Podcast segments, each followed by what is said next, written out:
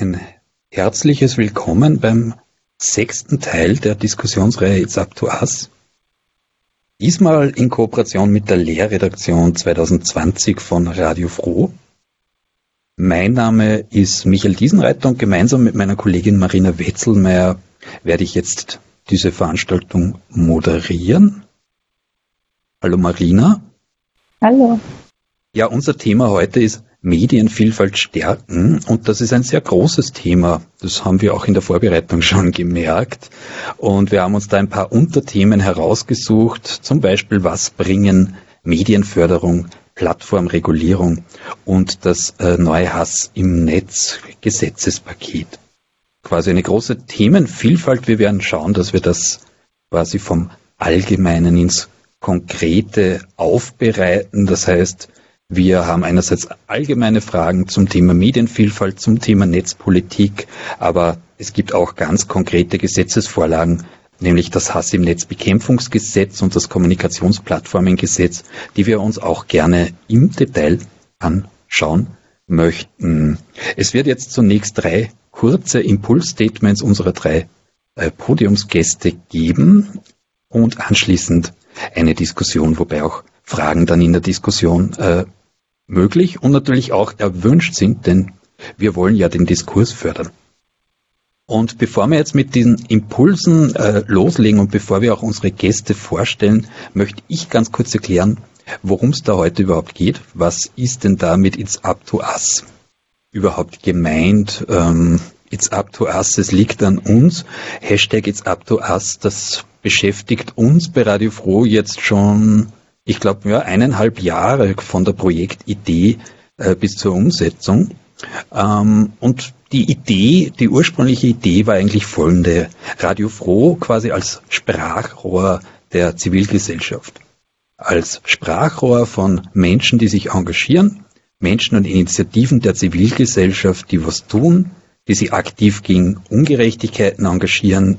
Und diese Menschen wollen, wollen wir eben in den Mittelpunkt stellen. Jene, die dort eingreifen und einspringen, wo sie sich von der Politik vielleicht im Stich gelassen fühlen, weil sie empfinden, it's up to us. Es liegt an uns. Und rausgekommen ist eine achteilige Veranstaltungsreihe mit Diskussionsrunden, mit Impulsvorträgen, mit Akteuren, Akteurinnen und Experten und Expertinnen. Zunächst werden eben in kurzen Impulsen Anliegen, Tätigkeiten, Projekte vorgestellt und dann gibt es eine gemeinsame Podiumsdiskussion und am Ende sollen auch Forderungen an die Politik herauskommen. Ich muss natürlich dazu sagen, wir haben uns das denkbar ungünstigste Jahr ausgesucht, um so ein Projekt umzusetzen. Ähm, lieber wäre es uns natürlich gewesen, wir können, wir hätten die Veranstaltungen tatsächlich ähm, vor Ort in wechselnden Locations vom Wissensturm bis ja, was es halt so in Linz auch für Möglichkeiten gibt, äh, durchgeführt, also um wirklich eben dieses zivilgesellschaftliche Engagement auch vor Publikum eben zu präsentieren. Ähm, ja, jetzt müssen wir quasi auf Online ausweichen, aber trotz alledem ähm, finden natürlich die Veranstaltungen statt. Und ich darf jetzt an die Marina übergeben. Die wird eigentlich jetzt kurz was zur Lehrredaktion 2020 sagen. Ja, guten Abend auch von mir. Ich freue mich, dass ich heute hier co-moderieren darf. Ich bin Redakteurin im Infomagazin Frohsinn und nehme heuer auch an der Radio Froh Lehrredaktion teil. Diese Veranstaltung findet ja in Kooperation mit der Lehrredaktion statt und dabei handelt es sich um ein Ausbildungsprogramm von Radio Froh für zukünftige, aber auch für bereits aktive SendungsmacherInnen. Der Schwerpunkt liegt heuer auf crossmedialem Journalismus. Das heißt, in den Workshops geht es darum, wie können Berichte in unterschiedlichen Formen und über verschiedene Kanäle aufbereitet werden, sowohl analog als auch digital. Und begleitend zu diesen Workshops gibt es auch eine Diskussionsreihe der Lehrredaktion mit dem Titel Journalistische Grundbegriffe. Und dort setzen wir uns mit Themen auseinander wie Medienwandel, Mediensprache, Medienwirkung und Geschlechterverhältnisse im Journalismus. Und in diese Reihe passt eben auch das heutige Thema Medienvielfalt sehr gut.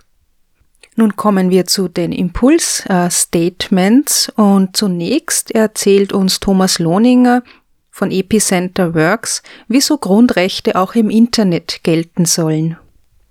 Hallo, ähm, vielen, vielen Dank für die Einladung. Ähm, es freut mich sehr, heute hier sein zu können.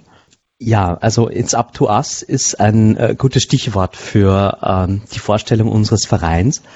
Ähm, wer uns nicht kennt, äh, Epicenter Works hieß früher mal AK Vorrat oder Arbeitskreis Vorratsdaten. Ähm, wir werden dieses Jahr zehn Jahre alt, haben uns da auch kein sonderlich gutes Jahr ausgesucht dafür. Eigentlich hatten wir vor, ein großes Benefiz zu machen. Ähm, das wurde natürlich nichts. Ähm, unser, unser Verein beschäftigt sich eben schon seit zehn Jahren mit der Verteidigung von Grund- und Freiheitsrechten im Internet. Wir haben uns gegründet als eine Vereinigung von Juristinnen und Technikerinnen, um gegen Überwachungsgesetze zu kämpfen. Am Anfang war das die Vorratsdatenspeicherung, die wir im Parlament bekämpft haben, dann mit direktdemokratischen Mitteln einer Bürgerinitiative und äh, zuletzt dann auch vor den Höchstgerichten mit einer Verfassungsklage, die erfolgreich war und dieses Gesetz zu Fall gebracht hat. Ähm, wir arbeiten zum Beispiel auch, der Bundestrojaner war ein großes Thema. Ähm, den haben wir auch äh, schon zweimal, dreimal beerdigt, zweimal im Parlament, einmal vom Höchstgericht. Ähm, und äh, wir sind inzwischen als kleiner spendenfinanzierter Verein ziemlich stark in der Ziehung, weil äh, heutzutage sehr viele Gesetze netzpolitische Komponenten haben. Grundrechte sind im Internet viel öfter bedroht, als wir das vielleicht in unserem Alltag mitbekommen. Also da geht es sowohl um Datenschutz, wenn wir uns das Chaos anschauen von äh, der äh, Österreich testet Seite, die diese Woche online ging, oder das Kaufhaus Österreich, was zwar kein Datenschutzalbtraum ist, aber einfach eine Geldverschwendung von enormem Ausmaß. Uh, unsere Regierung ist nicht sonderlich ähm, ja, äh, geskillt oder, oder begabt darin, wenn es darum geht, mit dem Internet umzugehen. Und äh, deswegen haben wir sehr viel, ähm, worum wir uns kümmern müssen. Ähm, wir haben auch gerade in der Pandemie als, als unsere Aufgabe gesehen, aufzuklären über gewisse technische rechtliche Zusammenhänge. Zum Beispiel ähm, die Stop Corona App des Roten Kreuzes. Da haben wir eine Analyse geschrieben, die, glaube ich, sehr, sehr weit geteilt wurde. Wir hatten noch nie so viel Öffentlichkeit in Social Media mit einem Post von uns. Und wir wissen bei wohl, wie wir große Kampagnen machen, aber hier gibt es einen Sog nach neutraler Information, die aufklärt über das, was äh, denn jetzt eigentlich auf unseren Geräten passiert. Gerade in der Pandemie und im Lockdown sind, äh, ist viel mehr Menschen nochmal bewusster geworden, dass wir eine Technik brauchen, der wir vertrauen können ähm, dass wir vom Internet abhängig sind. Nicht nur für unsere Bildung und unser wirtschaftliches Leben, sondern auch für unsere demokratische Beteiligung jetzt, wo wir alle nicht demonstrieren gehen können. Und äh, deswegen ist es wichtig, dass wir das Internet wirklich auch als einen Ort, der, äh, wo Grundrechte zählen, aufrechterhalten können. Und das ist ein sehr ähm, wichtiger, anstrengender Kampf geworden. Ähm, vor ein paar Wochen haben wir alle diskutiert, dass die Europäische Union jetzt gerade Verschlüsselungstechnologien verbieten will, also die sichere Art, in der Familie, aber auch im Beruf und mit Dritten zu kommunizieren übers Netz. Äh, das sind heute essentielle Bausteine in der Informationsgesellschaft geworden, über die aber sehr viel gestritten wird. Und äh, genau in solchen Fragen bringen wir uns ein, sowohl national äh, in Österreich, aber auch zur Hälfte mit unserer Energie auf europäischer Ebene ähm, weil in der EU werden äh, oft die besseren Gesetze geschrieben als in Österreich. Man denke an die Datenschutzgrundverordnung äh, oder Netzneutralität. Manchmal werden auch schlechte Gesetze auf EU-Ebene gemacht, wie zum Beispiel, wenn es um Urheberrechtsfragen und Uploadfilter geht. Was mich auch zu dem aktuellen Thema bringt, Hass im Netz ist für uns auch ein äh, Thema geworden, weil ähm, auf EU-Ebene wird im Moment gerade die Mutter aller netzpolitischen Schlachten geschlagen, nämlich die Frage, ähm, wie große Internetkonzerne reguliert werden sollen, die sogenannte Plattformregulierung. Und äh, dieses Gesetz, der sogenannte Digital Services Act, äh, wird jetzt gerade geschrieben von der EU-Kommission und Österreich ist da mit seinen Gesetzen so vom letzten Drücker zuvor gekommen, um die noch äh, machen zu dürfen. Sobald die EU ihr Gesetz vorgestellt hat, wäre das gar nicht mehr gegangen, was Österreich gerade ähm, getan hat. Und ähm, wenn wir von den Hass in Netzgesetzen in Österreich reden, ähm, dann ja, ist das natürlich nur ein leichter Abklatsch von dem, was äh, auf europäischer Ebene passieren kann. Ganz einfach, weil die EU an der Stelle ähm, sich schon mal irgendwie ausreichend Zeit lässt für die Gesetze. Was wir da jetzt gerade gesehen haben, wurde in zwei, drei Monaten über den Sommer zusammengeschustert. Das sind keine Gesetze, die auf einer ordentlichen ähm, Evaluierung oder Faktenlage basieren, sondern eher politisch äh, etwas zum Ausdruck bringen sollen. Ähm, es ist auch wichtig zu differenzieren. Das Hass im Netzpaket, was die Regierung vorgestellt hat, hat drei Teile. Zwei davon kommen von der grünen Justizministerin. Ähm, da hatten wir auch Kritik, aber die wurde großteils eingearbeitet. Das sind drei von vier Kritikpunkten von uns inzwischen gelöst. Und dann gibt es das andere Drittel, das ist das sogenannte Kommunikationsplattformengesetz von Ministerin Ed Stadler, äh, also von der ÖVP. Und da sehen wir ganz gravierende Probleme für die Meinungsfreiheit, für die Innovationsfähigkeit des Internets, aber auch ganz einfach für die Gefahr des ähm, Overblockings. Es wird ein System geschaffen, wo es für Firmen viel billiger ist, im Zweifelsfall zu löschen, anstatt differenziert zu schauen, ähm, könnte das vielleicht nicht doch lustig gemeint sein und damit noch unter die Meinungsfreiheit fallen? Oder ist dieser Text vielleicht äh, Teil einer journalistischen Berichterstattung oder eines Opfers, das über Diskriminierung spricht?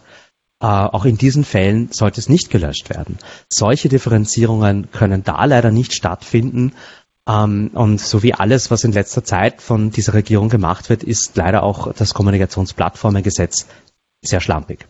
Und ich glaube, damit belasse ich es jetzt, weil ich weiß, wir haben ein Zeitlimit. Ich kann darüber aber gerne noch ganz viel mehr sagen. Vielen Dank, Thomas Lohninger. Ähm, du wirst auch im Laufe der Diskussion einige Möglichkeiten haben, da mehr ins Detail zu gehen natürlich. Lena Doppelprix ist heute auch bei uns. Ähm, sie spricht aus der Sichtweise der Plattform respekt.net und erzählt uns etwas über maximale Rechtsunsicherheit. Bitte sehr. Ja, also äh, unsere mittlerweile zehnjährige Geschichte kann man damit ganz gut übertiteln. Man muss, sich, man muss sich das auch ein bisschen aus der Perspektive herausdenken. Wir sind kein gewinnorientiertes Unternehmen, wir sind ein Verein mit einer Hilfs GmbH. Und wir wurden vor zehn Jahren gegründet, jetzt mal der Verein, mit der Idee, äh, Produkte für die Zivilgesellschaft zur Verfügung zu stellen. Äh, nicht ausschließlich jetzt digitale Produkte, es ist dann mehr in die Richtung gegangen, aber überhaupt, also einfach Infrastruktur für die Zivilgesellschaft zur Verfügung zu stellen, um äh, zivilgesellschaftliches Engagement zu erleichtern. In einer Welt, würde ich mal sagen, vor zehn Jahren, wo die Sichtbarkeit von zivilgesellschaftlichem Engagement noch relativ viel schmäler war als heute. Also Social Media hat uns da schon sehr geholfen, die Sichtbarkeit zu erhöhen. Äh, und wo die Parteien noch viel mehr schalten und walten konnten als die einigen, alleinigen Verwalter der Politik. Und was von Anfang an passiert ist, obwohl das gar nicht Absicht war, es war eigentlich, sage ich jetzt einmal, ein Altherrenverein mit ein paar mittelalterlichen Damen, der das gegründet hat, äh, ist uns den ganze Zeit, also den ganzen Weg hindurch immer wieder aufgefallen, wie es einem Jungunternehmer in Österreich gehen muss. Also das waren alles, sind alles etablierte Leute in etablierten Firmen, die haben die Probleme selber nicht. Aber wir haben innovative Sachen gemacht und wir sind sozusagen überall über das Recht gestolpert. Wir waren eine der ersten Crowdfunding-Plattformen in Österreich und blöderweise mit Kontakt zur Finanz Finanzmarktsaufsicht. Also wir hatten Leute im Vorstand, die dort Leute gekannt haben. Wir wollten alles richtig machen. Und das Erste, was uns entgegengeschlagen ist, ist, ihr seid ja eine Geldwäsche-Plattform. Ja, also das war das allererste, was wir gehört haben. Dann haben wir äh, im Gegensatz zur Konkurrenz von damals, die halt ein bisschen unterm Radar gefahren sind, eigentlich im Prinzip einen Prozess durchlaufen mit äh, der Finanzmarktaufsicht und waren dann in der Lage, von denen zumindest einen Nicht-Untersagungsbescheid zu bekommen. So ist Österreich. Ne? Man darf was nicht offiziell machen, aber zumindest darf man es nicht nicht machen. Äh, und haben dann gestartet mit einer sehr überbürokratisierten Plattform, wo ich jetzt mal übertrieben sage, man die Schuhgröße der Urgroßmutter eintragen musste, wenn man versucht hat, ein Geld zu spenden. Äh, es hat sich inzwischen geändert, also die Welt hat sich weitergedreht. Es gibt ein Alternativfinanzierungsgesetz, unter das fallen wir inzwischen auch. Und äh, damit haben wir uns eigentlich die längste Zeit nimmer mit dem Recht beschäftigt, sondern unser größtes, sage ich jetzt einmal, Problem ist, dass wir als zivilgesellschaftliche Initiative von, von Spenden und von unseren Mitgliedsbeiträgen leben. Die äh, Politik mag uns nicht. Es hat hauptsächlich damit zu tun, dass wir es gewagt haben, meine Abgeordneten als ein weiteres Projekt ins Leben zu rufen was dazu geführt hat, dass das Parlament, das eigentlich so eine Information zur Verfügung hätte stellen müssen, sagen wir mal falsch, nicht das Parlament. Das Parlament war nicht grundsätzlich äh, unabgeneigt zusammenzuarbeiten. Die Parlamentsclubs aller Parteien uns äh, eine Hilfe entsagt haben. Also die ganz klar gesagt haben, das sehen wir als eine Konkurrenz, das ist nichts, äh, was man machen sollte als Staatsbürger, das geht euch nichts an äh, und deswegen kriegt ihr kein Geld von uns. Äh, wir hätten das ja auch gern quasi abgegeben, im Sinne von jetzt haben wir es echt gemacht, wartet es selber, aber es war auch nicht interessant. Äh, das heißt, am Ende des Tages finanzieren hier 200 Mitglieder, von denen sind einige schon wohlbestallt, andere aber auch gar nicht, mit ihren Mitgliedsbeiträgen zu einem relativ großen Teil die Weiterentwicklung der Plattform. Was ja heutzutage, weiß man, Plattformökonomie ja auch nicht so ein, ein, ein Lercherschatz ist.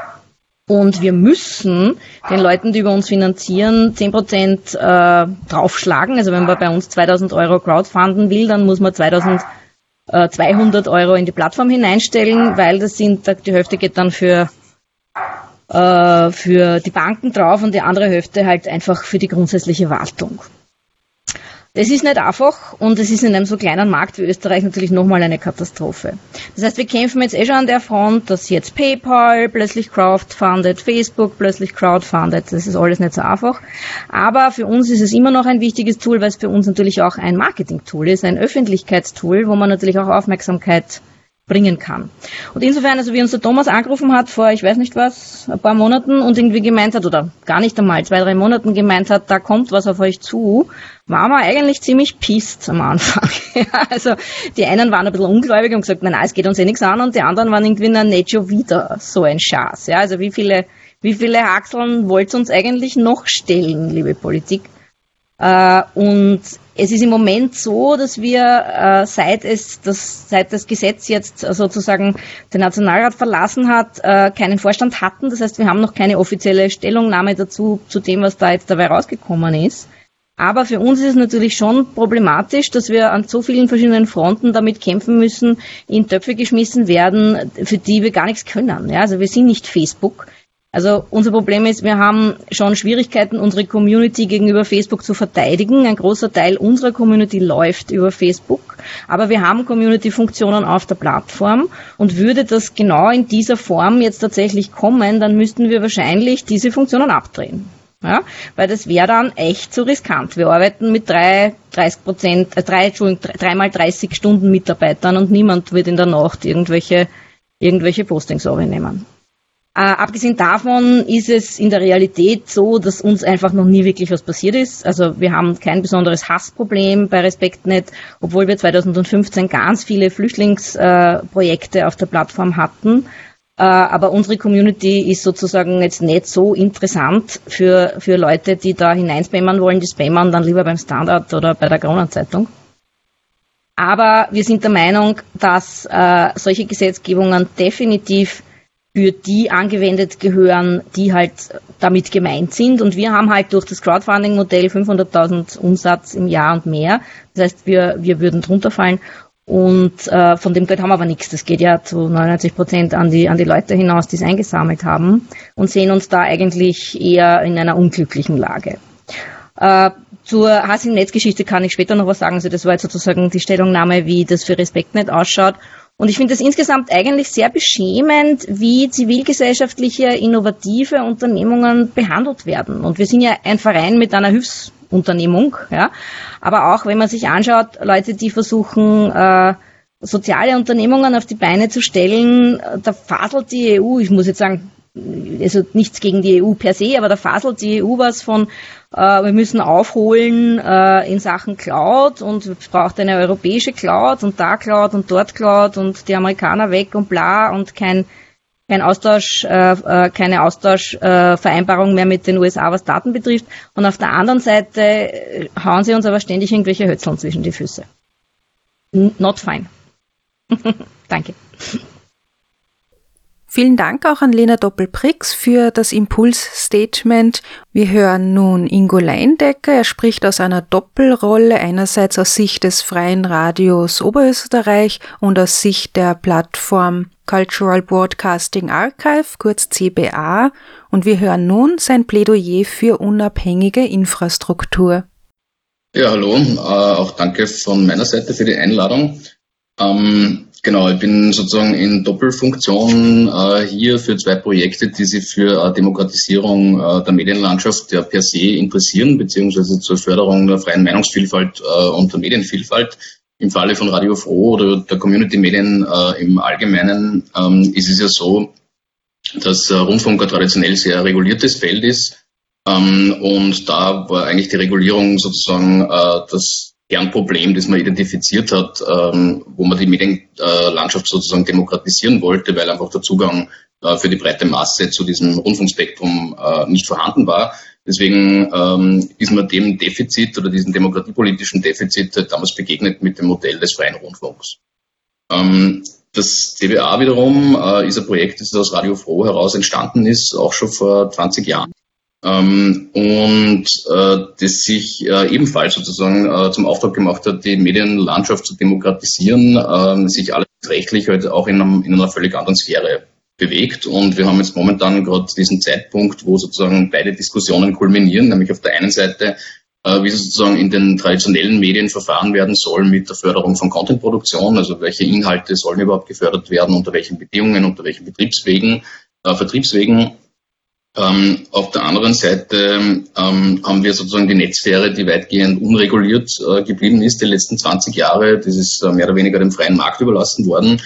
Ähm, das hat vielleicht einerseits äh, zur Demokratisierung auch geführt des Zugangs zu Medien. Also das würde ich auf jeden Fall sagen. Auf der anderen Seite halt aber auch zu diesen Situationen, die ähm, aus demokratiepolitischer Sicht, aus unserer Sicht extrem äh, problematisch sind ähm, nämlich das, was wir kennen, halt einerseits diese starke äh, Monopolisierung, das heißt diese von vornherein einmal diese Verengung äh, der Aufmerksamkeitskanäle sozusagen oder Verengung der medialen Öffentlichkeiten auf, und das ist besonders problematisch, nämlich nicht auf demokratisch öffentliche Plattformen, sondern auf private kommerzielle Unternehmungen, wie Facebook beispielsweise. Ähm, und auf der anderen Seite natürlich so Phänomene hervorgebracht hat wie Hate Speech, ähm, äh, Filterblasen und so weiter, die sozusagen die, den öffentlichen Diskurs und äh, die öffentliche Meinungsbildung ähm, massiv beeinflussen. Und äh, wenn es jetzt um die Frage der Plattformregulierungen geht ähm, und gleichzeitig auch um die Frage, wie Journalismusproduktion äh, in Zukunft gefördert werden soll, ähm, dann ähm, muss man sozusagen, wenn man interessiert ist an der Förderung von freier Meinungsäußerung und Medienvielfalt, ähm, sich eben fragen, wo sind denn eigentlich die demokratiepolitischen Defizite, die einem freien Zugang zu äh, Medien, zu Information, zu freier Meinungsäußerung ähm, entgegenstehen.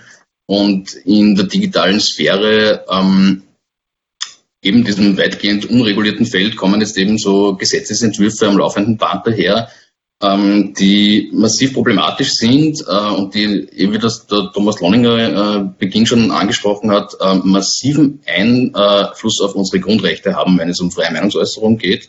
Also ich glaube, da sind sich viele Leute einfach gar nicht bewusst, was für eine Tragweite das eigentlich hat. Ähm, und ähm, wo es im Großen und Ganzen ja um die Bedingungen geht, wie wir eigentlich unsere öffentlichen Debatten führen, wie wir miteinander diskutieren, welche Meinungsäußerungen unter welchen Bedingungen überhaupt veröffentlicht werden dürfen und so weiter. Ähm, und das CBA ist ja eine ähm, auch eine zivilgesellschaftliche, nicht kommerzielle Plattform, ähm, die jetzt in den letzten 20 Jahren sicher von mehreren tausend ehrenamtlichen Radiomacherinnen äh, völlig ehrenamtlich eben äh, bespielt äh, wird. Ähm, wir haben momentan sicher um die 500, 600 aktive User, ähm, die dort ihre Radiosendungen publizieren. Wir sind mittlerweile auch der größte Podcast-Provider Österreichs, wie wir jetzt seit letztem Jahr aus einer Studie wissen. Ähm, also wir sind hier sozusagen ein, eine Art Übersetzung des freien Rundfunks in die Netzsphäre, kann man sagen, oder eine bisschen eine, eine Fortsetzung ähm, sind da aber sozusagen medienpolitisch mit äh, anderen Hemmschuhen äh, konfrontiert. Ähm, und das ist etwas, was äh, ohnehin irgendwie symptomatisch ist. Äh, also das, ich finde, das, das bringt es eigentlich ganz gut zum Ausdruck für die österreichische Medienpolitik, weil auf der einen Seite haben wir so diesen kleinen traditionellen äh, Rundfunkmarkt, ähm, den man mit allen Mitteln versucht aufrechtzuerhalten. Während hingegen auf der anderen Seite ähm, sozusagen man eigentlich schon noch interessiert ist an Innovation, aber äh, da keine Anreize schaffen kann, weil sonst würde ja der alte Medienmarkt sozusagen in irgendeiner Art und Weise in Mitleidenschaft gezogen werden.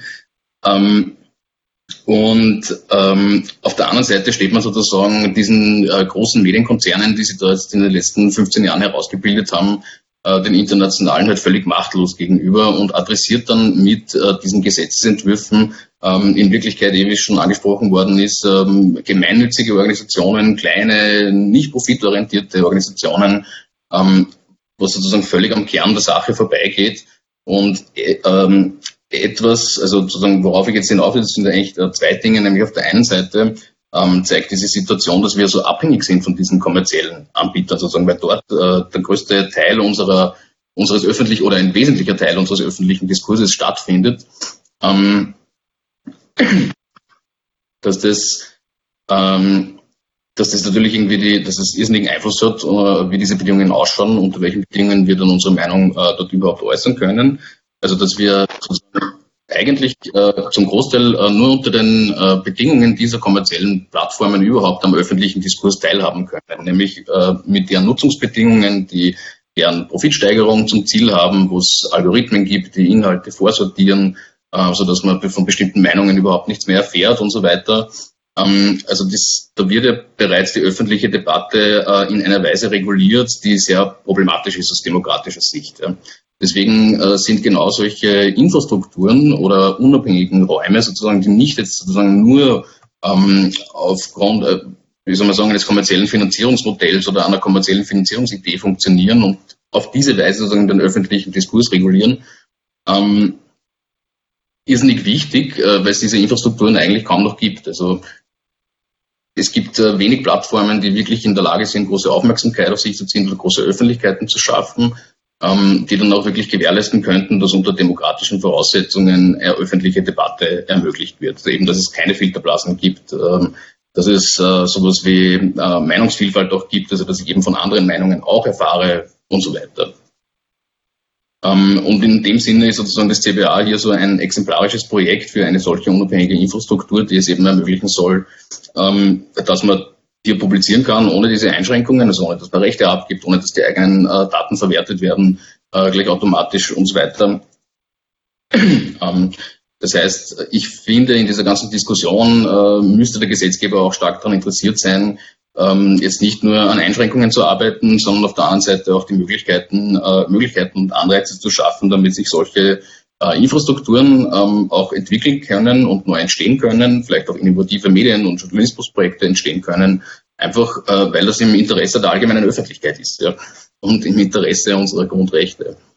Ähm, deshalb sozusagen mein Plädoyer äh, für die Förderung auch von Infrastrukturen, nicht nur für Content, obwohl es natürlich auch wichtig ist. Genau, das wäre so mein Eingangsstatement. Das waren die Impulsvorträge aus der sechsten Ausgabe der Veranstaltungsreihe It's Up to Us. Dieses Mal zum Thema Medienvielfalt stärken, was bringen Medienförderung, Plattformregulierung und das neue Hass im Netz Paket. Sie hörten dazu Thomas Lohninger, Geschäftsführer von Epicenter Works, Lena Doppelprix, die Geschäftsführerin von Respekt.net und Ingo Leindecker, Vorsitzender des Vereins Freier Rundfunk Oberösterreich und Entwickler des Cultural Broadcasting Archives, kurz CBA.